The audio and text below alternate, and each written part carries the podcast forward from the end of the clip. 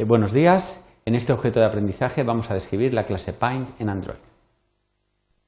Los objetivos son describir la clase Paint utilizada para definir la forma en que se va a dibujar en Android y vamos a enumerar los métodos más importantes de esta clase.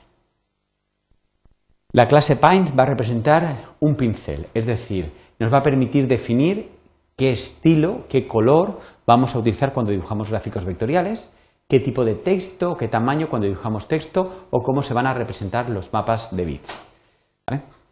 Vamos a ver los métodos más importantes para definir tanto el color que vamos a utilizar, el tipo de trazado, como el tipo de texto a representar. Con respecto al color, vemos cómo Android va a representar los colores utilizando enteros de 32 bits.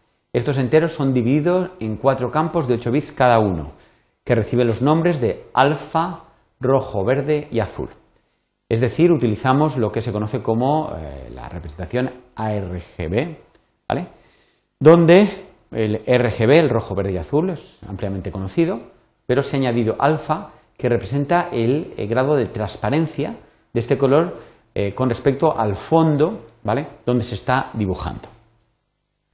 Eh, vamos a destacar, existen más eh, métodos, pero vamos a destacar los dos métodos más importantes para definir el color de un paint.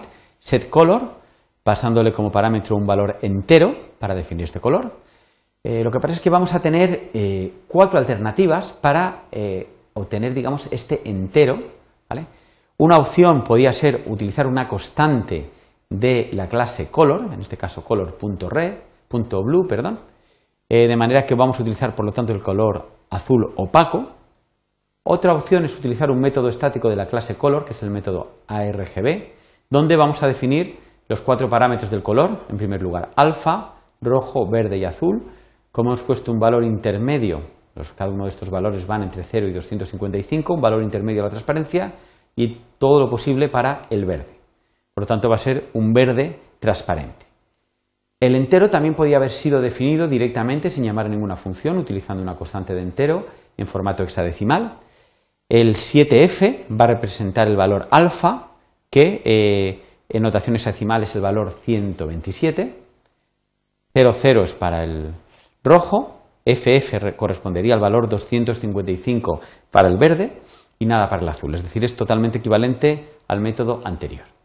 De todas formas, la manera más recomendable a la hora de definir los colores de una aplicación va a ser definirlos en los recursos, de forma que luego accedamos a estos colores. Para acceder a, un color de un recurso, utilizaremos el método getResourcesGetColor, indicando r.color y el identificativo de color que hemos eh, declarado, en este caso color círculo. Habría que irse a los recursos dentro de la carpeta res, dentro de values, irse al fichero colors .xml y definir color círculo.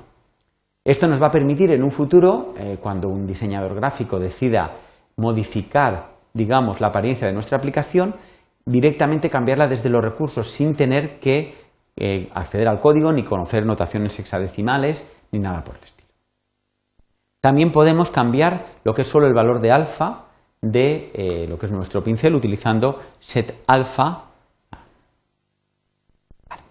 con respecto a los métodos utilizados para definir el tipo de trazado, vamos a destacar los siguientes tres.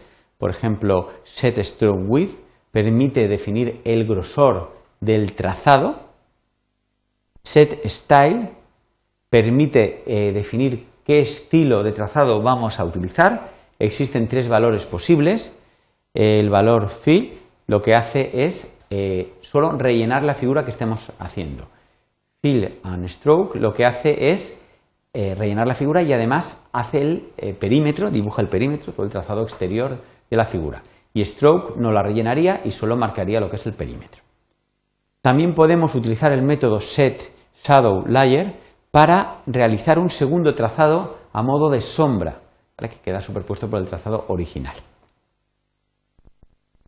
Finalmente, los métodos para definir el tipo de texto a utilizar tenemos los siguientes, setTextAlign, que permite eh, definir el tipo de justificación. Existen tres valores posibles, center, left y right.